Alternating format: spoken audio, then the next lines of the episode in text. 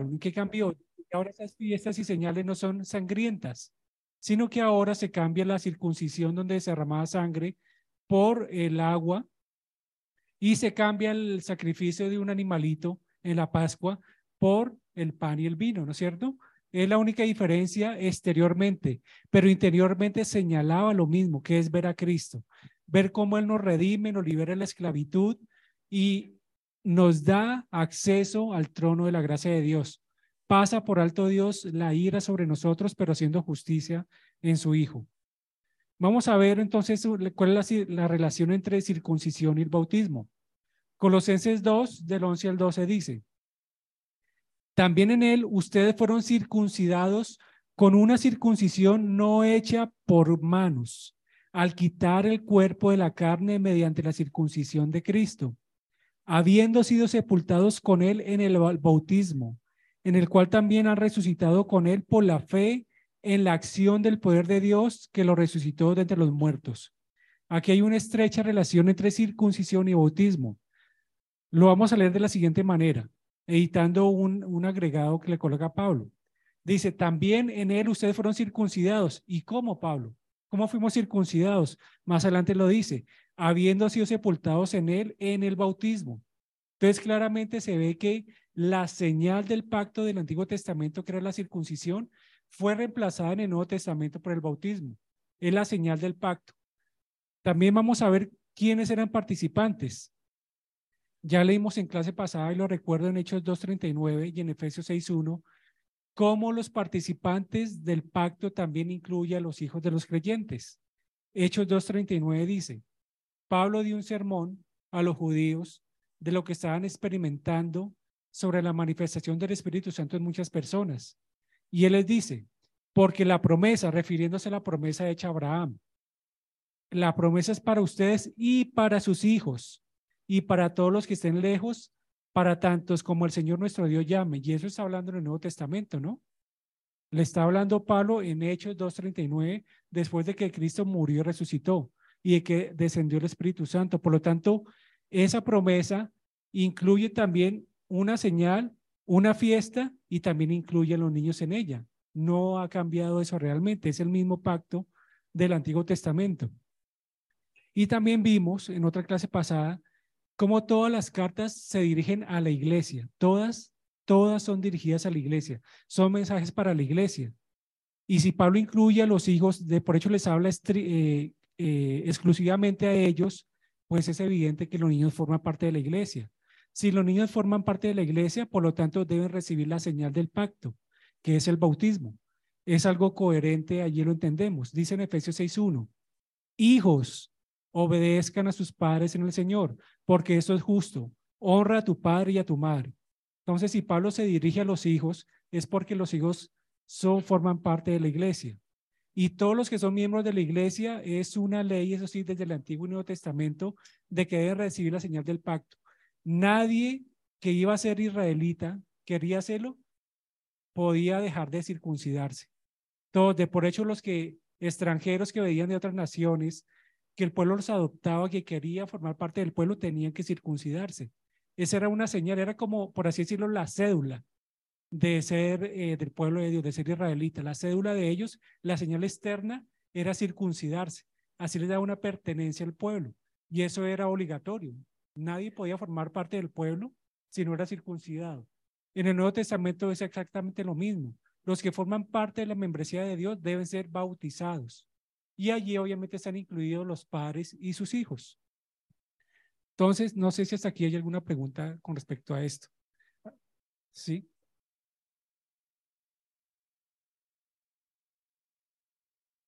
Colosenses, Colosenses 2, del 11 al 12. Sí, correcto. Bueno, ya obviamente eso hay mucho que hablar de cómo se relacionan los dos ya se vio una clase sobre ello, por eso no, no profundo mucho en esto, ¿no? Pero si hay alguna pregunta concreta, ¿no?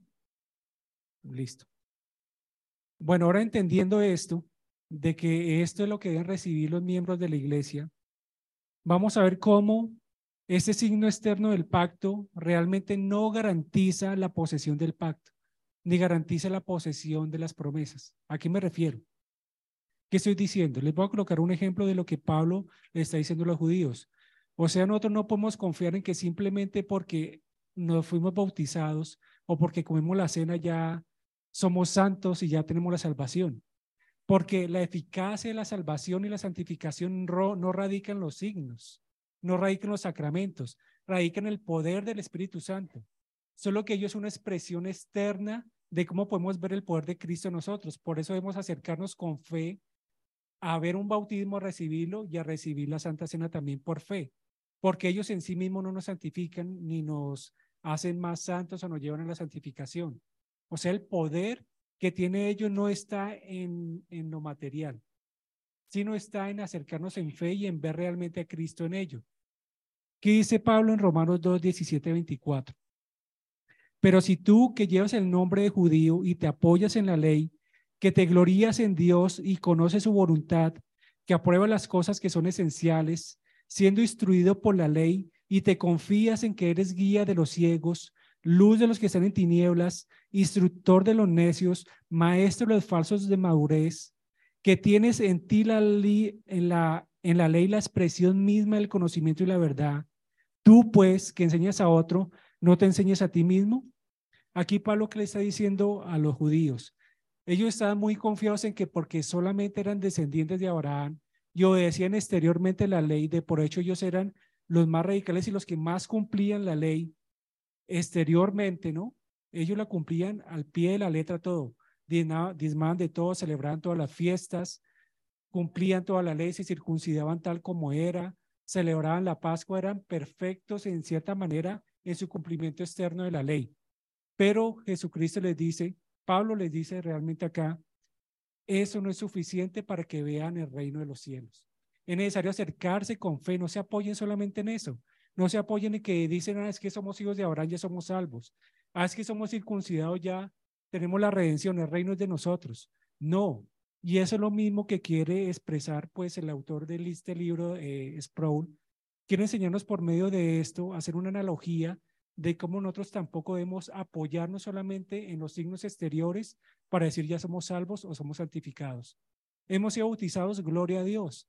Eso Dios no nos lo manda hacer, así como también le mandó a circuncidarse y a celebrar la Pascua a los del Antiguo Testamento. Pero Dios quería que miraran más allá, que miraran con fe lo que simbolizaba la circuncisión, lo que simbolizaba la Pascua, como señalaba el futuro Mesías prometido. Ahora nosotros, Dios quiere que miremos el vino y el pan y el agua como señales del Mesías que ya vino en Cristo. O sea, los del Antiguo Testamento miraban al futuro por medio de la Pascua y la circuncisión, miran al Mesías prometido. Ahora nosotros miramos al pasado cuando vemos el pan y el vino y el agua. Miramos atrás y miramos a Cristo que ya nos redimió. Ese es el propósito principal de que debemos aprender por medio de esa analogía que nos da Pablo en Romanos 2 apoyarnos realmente en lo que significa ello y no confiarnos solamente en las, este, en las señales externas, en el pan, en el vino y en el agua. ¿Sí está clara la idea? No, muy enredada, ¿no? Ok, esa es la idea que nos quiere enseñar el autor por medio de esta y, el, y Pablo por medio de Romanos 2, 17 al 24. Ahora, entendiendo esto, hermanos, de que no, realmente no todos los que son bautizados son realmente el pueblo de Dios, porque puede haber personas que no vean con fe esto, como sucedió en el Antiguo Testamento. Vemos que habían muchos que eran circuncidados, muchos que participaban de la Pascua, pero que no fueron creyentes en últimas, porque estaban viendo en esto solamente como si fuera un, un artilegio, ¿no? Como si fuera una, una, ¿cómo se llama esto? Un, un fetiche, correcto, algo que le diera buena suerte, ¿no? Un amuleto, correcto, como sucedió con Saúl, ¿no? Saúl, él esperaba una guerra y dijo, no, pero este Samuel no viene a presentar sacrificio para que nos vaya bien en la guerra. Y él creía que el sacrificio le iba a dar buena suerte, por así decirlo, para que le fuera bien en la guerra. Entonces dijo, no, este Samuel no llegó, yo no voy a ir a la guerra si no hay sacrificio. Realmente no voy a ir. Entonces el que hizo se apresuró y presentó sacrificio a Dios, algo que Dios no había ordenado, porque solamente podía presentar sacrificio los sacerdotes, los jueces en ese momento. Así que él se apresuró y vio ese sacrificio como un amuleto, No es que si no presento sacrificio, no, no me ir bien en la guerra. Y se aceleró. Eso es una muestra de personas de que no vieron el significado de las señales y se apresuraron y lo vieron como un amuleto y dijeron, no, esto no me sirve. O como el arca también del Señor, donde decían, no, voy con el arca y esto me va a traer buena suerte de alguna manera. Podían ver al arca, la presencia del arca, como algo que les, que les diera buena suerte solamente y apoyarse en señales exteriores nada más y no mirar con fe lo que simbolizaba todo esto, ¿no? Asimismo, en ese momento sucede lo mismo, hermanos. En medio de nosotros, en medio de la iglesia, pueden haber incrédulos. No es nuestra labor determinar cuáles. Y lo que les voy a enseñar ahorita no, o lo que nos enseña Jesucristo, no es para que nosotros estemos evaluando, ¿y será que ese es creyente? ¿Será que no? ¿Será que se está mirando con fe el sacramento? No es nuestra labor, hermanos, sino para entender solamente de que así como en el Antiguo Testamento había una sociedad mixta de creyentes incrédulos, en el Nuevo Testamento sucede lo mismo. ¿Es lo ideal? No, no es lo ideal. Lo ideal es que todos seamos creyentes y nos esforzamos para que todos seamos creyentes, exhortándonos, amándonos unos a otros, hermanos. Pero en realidad, pues esto es, es inevitable. Lo hemos visto en esta iglesia, se han visto en muchas otras iglesias de que hay personas que, que hacen la membresía, pero después se da evidencia de que no eran creyentes, ¿no? Pero eso tampoco nos lleva a descalificarlos totalmente, porque Dios puede hacerlos volver o aún en los últimos minutos de su vida Dios los trae arrepentimiento. Entonces, por eso no esto no es una enseñanza para que nosotros examinemos y evaluemos. Lo vamos a ver en la parábola del trigo y la cizaña. ¿Sí la recuerdan? Se la recuerdo, más sin embargo. Mateo 13, 24 al 30 dice, Jesús le contó otra parábola. El reino de los cielos puede compararse a un hombre que sembró buena semilla en su campo. Pero mientras los hombres dormían, vino su enemigo y sembró cizaña entre trigo. Y se fue. Cuando el trigo brotó y produjo grano, entonces apareció también la cizaña. Y los siervos del dueño fueron y dijeron, Señor, ¿no sembró usted buena semilla en su campo? ¿Cómo pues tiene cizaña? Él les dijo, un enemigo ha hecho esto. Y los siervos le dijeron, ¿Quiere usted que vayamos y la recojamos? Pero le dijo, no, no sea que a recoger la cizaña arranquen el trigo junto con ella. Dejen que ambos crezcan juntos hasta la cosecha. Y al tiempo de la cosecha diré a los segadores, recojan primero la cizaña y átenla en manojos para quemarla, pero el trigo recójanlo en mi granero. ¿Qué quiere decir esto? De que igualmente hay personas que pueden ser no creyentes entre nosotros, pero estos segadores, ¿quiénes eran? Son los ángeles de Dios que al final de los tiempos van a recoger a esas personas infiltradas de alguna manera en la iglesia, las van a agarrar en, manojos, dice la palabra, y estos los llevarán a tal, a tal en manojos y la llevarán a quemar. Y por aparte, pues cogerá el trigo a su pueblo para, para redención. Por lo tanto, la labor de determinar quién es creyente y quién no, de quién es al final es de Dios por medio de sus ángeles. Ahora, quiero aclarar algo. Dios le dio las llaves de los cielos a la iglesia, en el sentido de que la iglesia puede cerrar o abrir la puerta a las personas para redención. Esto es una labor que efectivamente los ancianos deben hacer diligentemente, aplicando la disciplina eclesiástica y también aplicando cierto filtro para determinar que las personas son creyentes, como la membresía y como hacer la confesión pública aquí de pecados y arrepentimiento, ¿no? Más sin embargo, conocemos el corazón. Los ancianos conocen el corazón de la persona. No lo conocemos, pero nosotros no podemos cerrarle la puerta a las personas que aceptaron la membresía, aceptaron lo que creemos y hacen una confesión pública aquí se bautizan. No podemos cerrarle la puerta a esas personas. Ellos son aceptadas en el reino de Dios, en su pacto realmente. Son aceptadas. Y el que decide al final si ellos realmente son creyentes o no, pues es el Espíritu Santo al final de los tiempos, ¿no? Entonces, por un lado, claro, la iglesia debe hacer lo posible porque todos en la iglesia sean creyentes, pero no conocemos el corazón, tenemos límites. Nosotros hacemos un filtro, como la palabra nos lo ordena, como lo que es la membresía, como es el examen de los ancianos a su, a su vida personal, lo visitan, nosotros también de por hecho ellos deben estar asistiendo a la iglesia un buen tiempo para que nosotros los conozcamos, sean de buen testimonio. Con eso es suficiente para aceptarlos, porque más allá no podemos ver, hermanos. Por lo tanto, esta labor de recoger la cizaña en medio del trigo, al final es una labor de los ángeles de Dios, del mismo Dios que Él va a elegir quiénes realmente son creyentes y quiénes no. Entonces, esta es la enseñanza del trigo y la cizaña. ¿Alguna pregunta con respecto a esto, hermanos? Si está claro, más o menos, o no.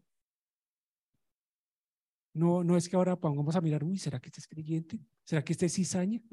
No, no es la idea, hermanos. Como les digo, no es nuestra labor en sí.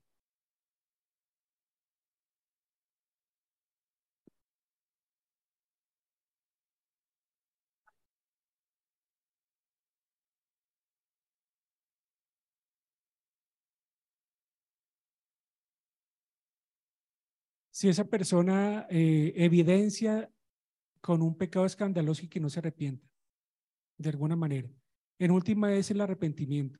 Si la persona dice que está arrepentida de su vida pasada, es suficiente para aceptarlo.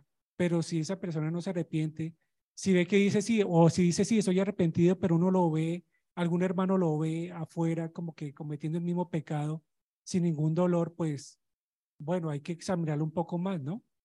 No digo que ya sea totalmente excluido y decir no se acepta, sino requiere un trato ya, digamos, como especial de parte de los ancianos, en ese sentido. Eso sería. Porfa, en voz alta. o no creer el cuerpo de doctrina fundamental, que Jesucristo es nuestro Señor y Salvador. Si tiene problemas con esa declaración y lo que involucra esa declaración desde las escrituras, pues no, no podría entrar en la membresía.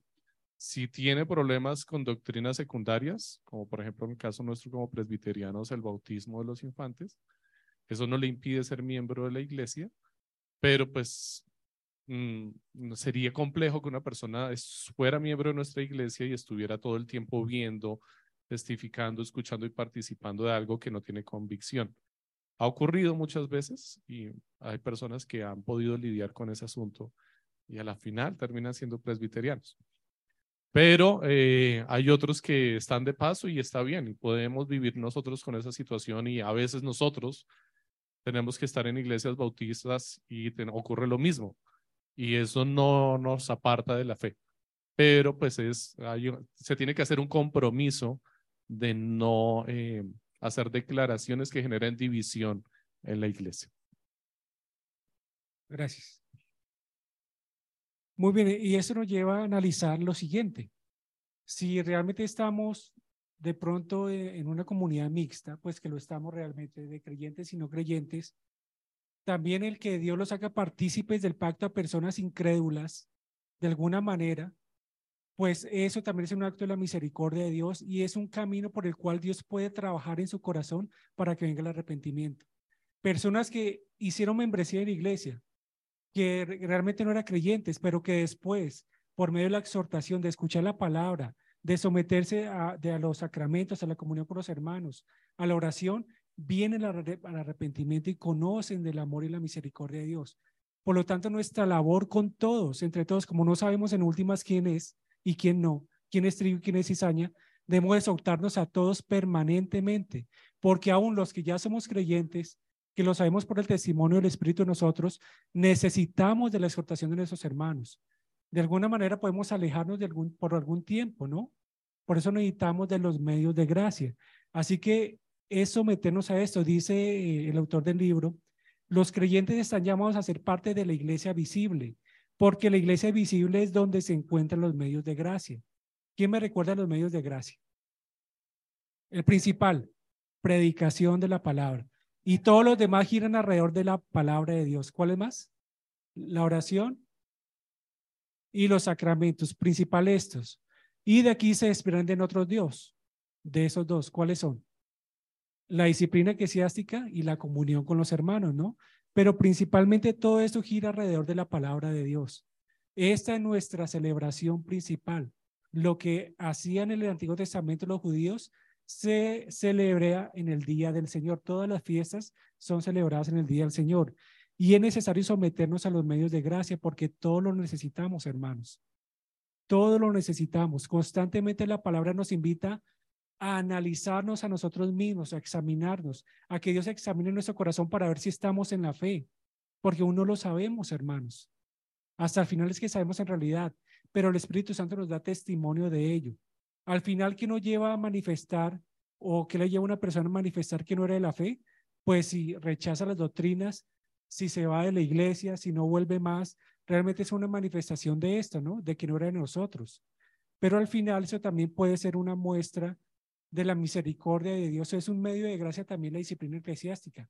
Cuando alguien se expulsa de la iglesia, porque es para que sea entregada al mal, para que esa persona experimente que realmente no estaba bien ello y pueda volver. Son actos de misericordia realmente. Podemos ver muy duro el hecho de la disciplina eclesiástica, ¿no? O muy duro cómo se trataban a los incrédulos en el Antiguo Testamento, pero en realidad es un acto de la misericordia de Dios. Por un lado, para que esas personas vengan a, vuelvan a redir, o por otro lado también es realmente un mal permitir que los hijos buenos del pueblo de Dios se junten con los malos. Es como los que tienen hijos, ¿no? Es realmente hacerle un mal meter un hijo en medio de personas que solamente hablan groserías, que se portan mal, realmente es hacerle mal al hijo, meterlo en medio de eso.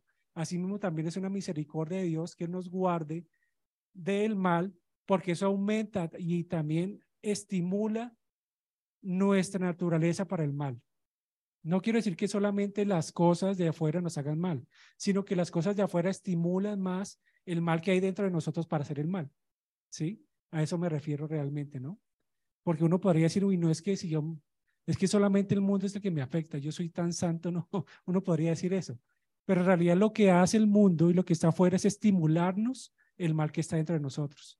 Pero si nos juntamos con hermanos en la fe que hablan la palabra de Dios, eso nos estimula realmente a vivir en el Espíritu, a vivir por la palabra de Dios. Esos son los medios de gracia y la necesidad. Ya vimos cuál es la gran necesidad de los medios de gracia. Estamos viviendo en una, en una sociedad que es mixta, en una iglesia que puede ser mixta también, ¿no? Por eso necesitamos exhortarnos los unos a los otros y caminar en fe constantemente para que nadie se desvíe del camino, hermanos. Todo necesitamos, los ancianos necesitan de la iglesia también, de cada uno de ustedes, porque necesitan de exhortación también. De por hecho, ellos reciben más ataques exteriores para desistir de su ministerio. Por eso necesitamos los unos de los otros, tanto los oficiales como los que están allí, nuestros hermanos también. Vamos a ver el segundo punto de la unidad en cuanto a la continuidad que hay entre el antiguo pacto y el nuevo pacto. Vimos el primer punto de continuidad. ¿Cuál es? el signo, el signo, la señal del pacto. En el Antiguo Testamento, ¿cuál era? La circuncisión. Y en el Nuevo es el bautismo. Eso nos indica continuidad y que hay una unidad entre el Antiguo y el Nuevo pacto. En Cristo que en realidad es uno solo. Vamos a ver el segundo aspecto que ah, nos habla de continuidad entre el Antiguo Testamento y el Nuevo Testamento. Vamos más bien hablando entre Israel y la iglesia, que es la misma cosa realmente, que es la fiesta del pacto. ¿Cuál era la fiesta del pacto en el antiguo, en, en Israel? La Pascua. ¿Y cuál es la fiesta en el nuevo pacto, en la iglesia? La Santa Cena del Señor. Hay una continuidad en ello. Ahora, una pregunta. ¿Cuándo Dios instituyó la Pascua? ¿Después de traer las nueve plagas o antes? Después. O sea, primero, ¿qué sucedió? la condenación del enemigo. Dios nos libró de la esclavitud del pecado. Dios libró a Israel de la esclavitud que estaba en Egipto.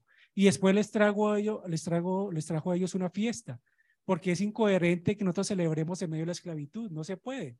Es imposible que el pueblo de Israel celebrara una fiesta viviendo en Egipto. De por hecho no se les permitía. Era imposible. Con cadenas y con trabajos forzados, ¿cómo podían celebrar una fiesta? Por lo tanto, es necesario que primero sean librados de la esclavitud para celebrar una fiesta. Y es algo coherente. Así que ellos salieron al desierto y celebraron fiesta al Señor por medio de la Pascua. ¿Y ahora qué significa la palabra Pascua, hermanos? ¿Quién me recuerda? ¿Qué significa? Pasar por alto. Muy bien, vamos a leer en Éxodo 12 del 22 al 23. Dice, yo le leo por ustedes. Tomarán un manojo de hisopo y lo mojarán en la sangre que está en la vasija y untarán con la sangre que está en la vasija del dintel y los dos postes de la puerta. Ninguno de ustedes saldrá de la puerta de su casa hasta la mañana, pues el Señor pasará para herir a los egipcios. Cuando vea la sangre en el dintel y en los dos postes de la puerta, el Señor pasará de largo aquella puerta y no permitirá que el ángel destructor entre en sus casas para herirlos. Así que cuando el ángel pasaba, veía en el dintel, en la puerta, que dentro de esa familia que estaba dentro, tanto adultos como niños, estaban redimidos por la sangre del cordero, pasaban de largo y no caía la ira de Dios sobre ellos. Veamos ese cumplimiento en Cristo en Romanos 5.9. Entonces, mucho más, habiendo sido ahora justificados por su sangre, seremos salvos de la ira de Dios por medio de él. Así que Jesucristo, eh, Dios, por medio de Jesucristo, de ver que Jesucristo pagó la condena que merecíamos, pasó por alto nuestros pecados, pasó de largo nuestra condena, la que merecíamos. Y ahora esa palabra pasar de algo podría hacernos pensar, ah, no, como que Dios nos dijera, tranquilo, siga su camino, no va a pasar nada. No, en realidad debía pagarse una condena. En el Antiguo Testamento, ¿quién pagó la condena? El Cordero. Él derramó la sangre.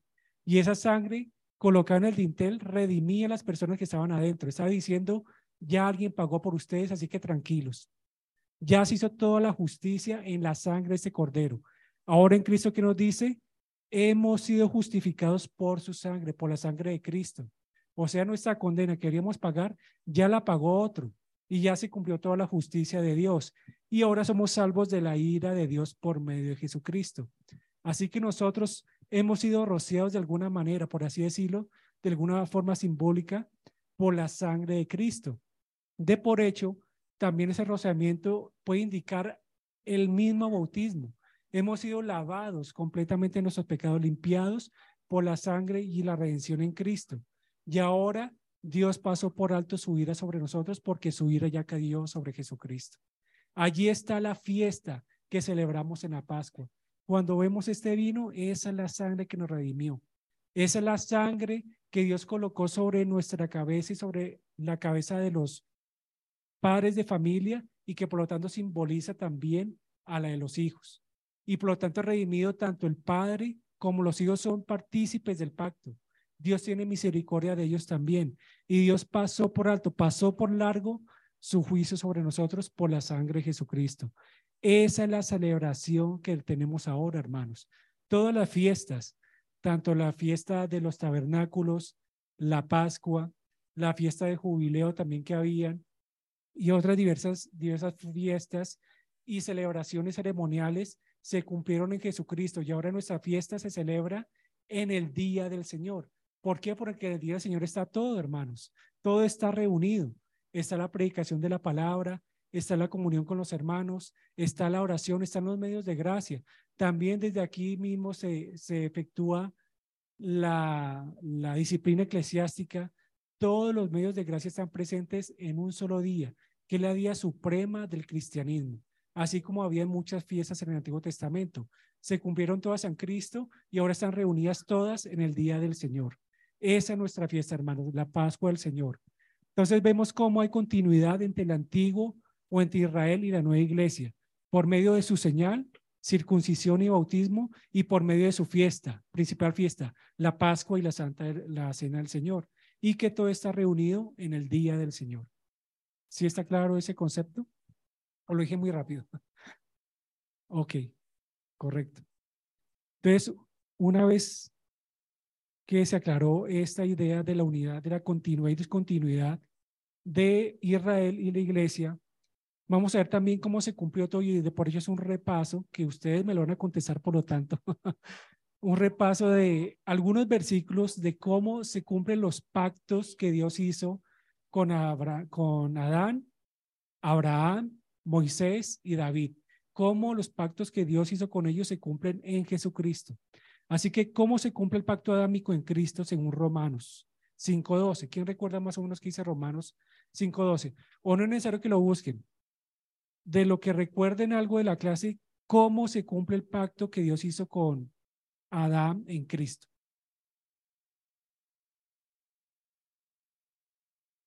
Así es correcto. Dice en Romanos 5 que por una sola persona entró el pecado al mundo. Se los voy a leer de por hecho, Romanos 5, 12, 19.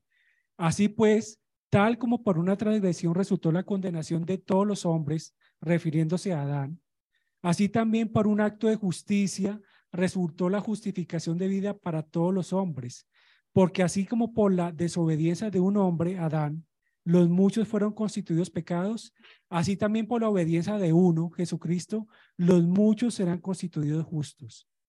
Así que el, pacto que Adán no cumplió, porque por hecho él desobedeció, por su desobediencia todos fuimos también desobedientes y venimos a condenación. Por esa desobediencia realmente somos condenados, pero ahora en Cristo Él cumplió lo que Adán no pudo hacer, porque Él obedeció por nosotros y tenemos acceso al trono de gracia, a tomar de ese árbol de la vida que Dios le prometió a Adán, que Él no pudo tomarlo porque desobedeció, pero Dios realmente sí nos abrió el paso abierto para tomar ese árbol de la vida. Así se cumplió el pacto adámico en Cristo. ¿Cómo se cumplió el pacto abrámico en Cristo? ¿Quién me recuerda? ¿Cómo, ¿Qué fue el pacto? ¿Qué le prometió Dios a Abraham? Primero que todo. Bendiciones que le iba a dar una descendencia, le iba a dar una tierra y que iba a bendecir a todas las naciones por medio de él. Esas fueron como las tres ejes principales de las promesas. Descendencia, tierra y todas las, todas las naciones serían bendecidas por medio de él. ¿Cómo se cumplió esto en Cristo? ¿En qué manera es una, es una descendencia grande que Dios le prometió a Abraham? Correcto, muy bien, porque ya no se limita solamente a los descendientes de Abraham, sino que ahora de todas las naciones Dios va a sacar descendientes de Abraham. Como decía Juan el Bautista a los, a los fariseos, aún de esas piedras Dios puede levantar descendientes de Abraham.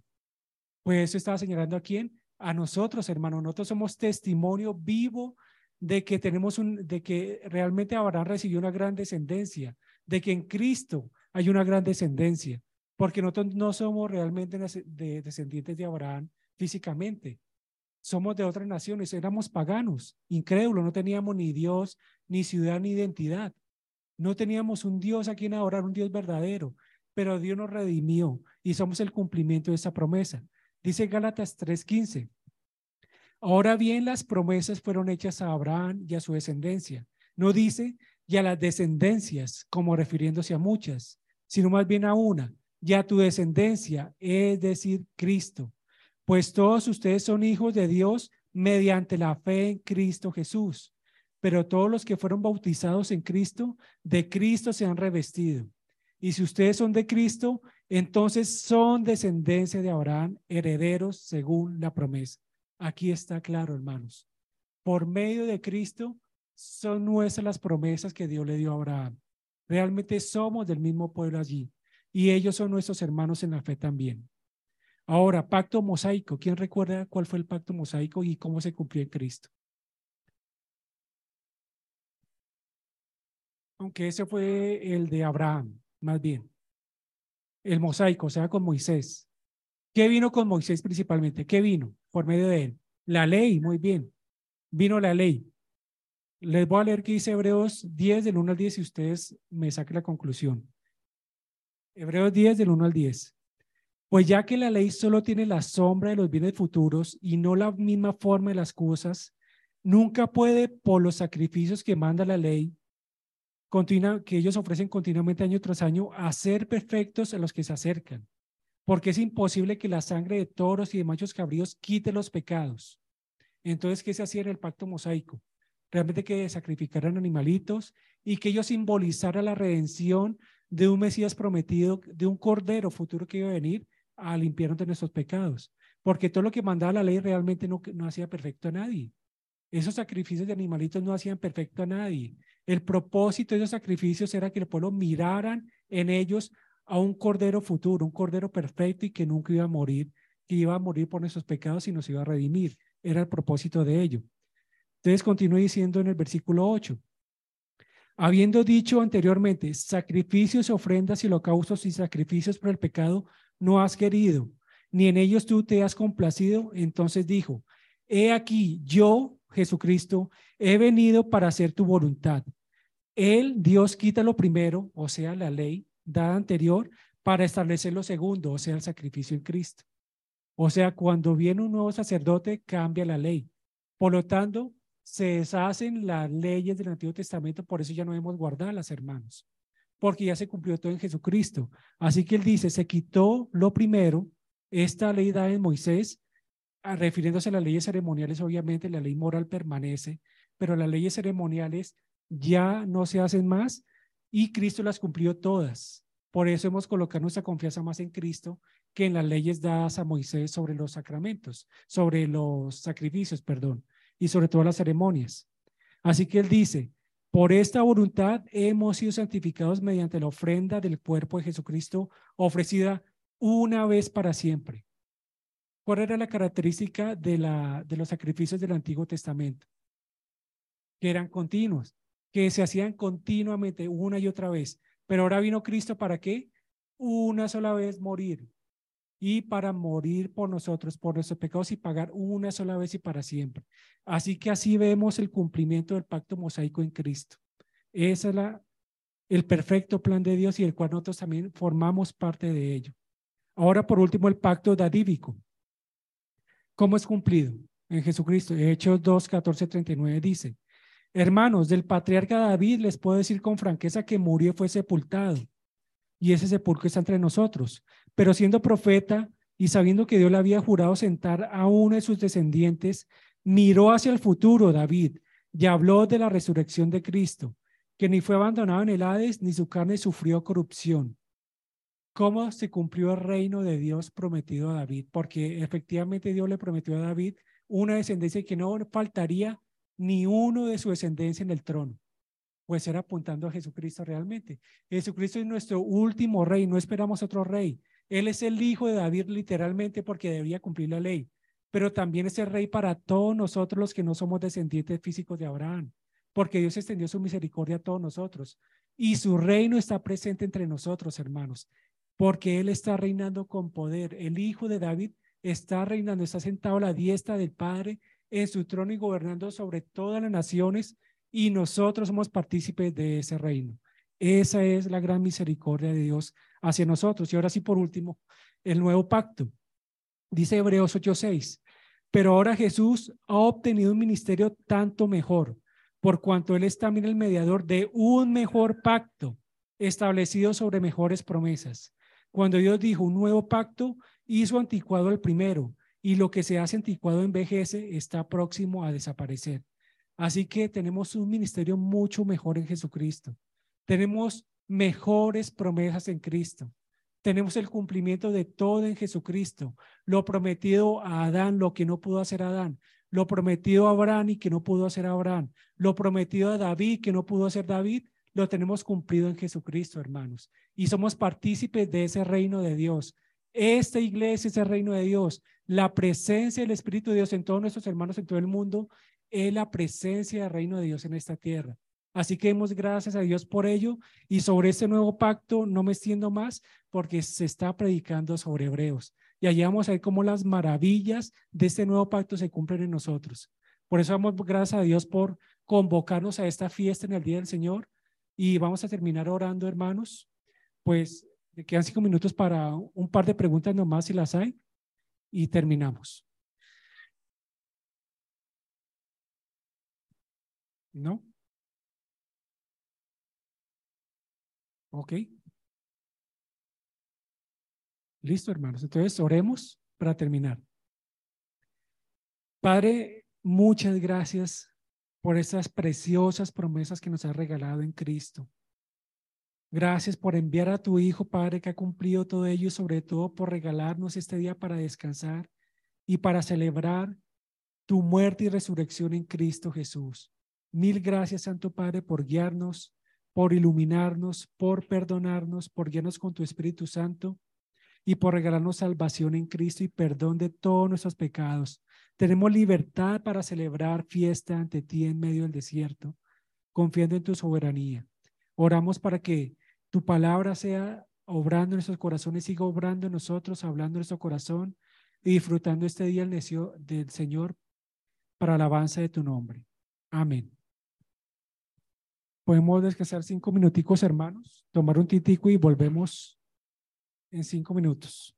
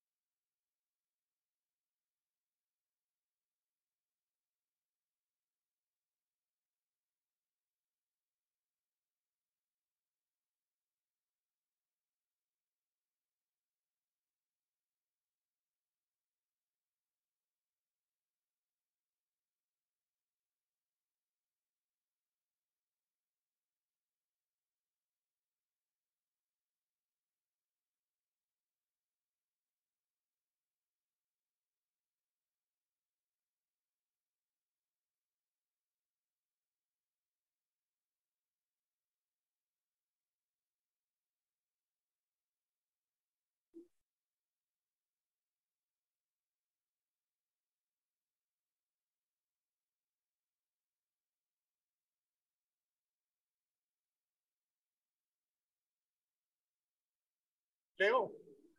Ah, Leo, ¿ese es tuyo? Ya está cero. ¿De Freddy? Ok.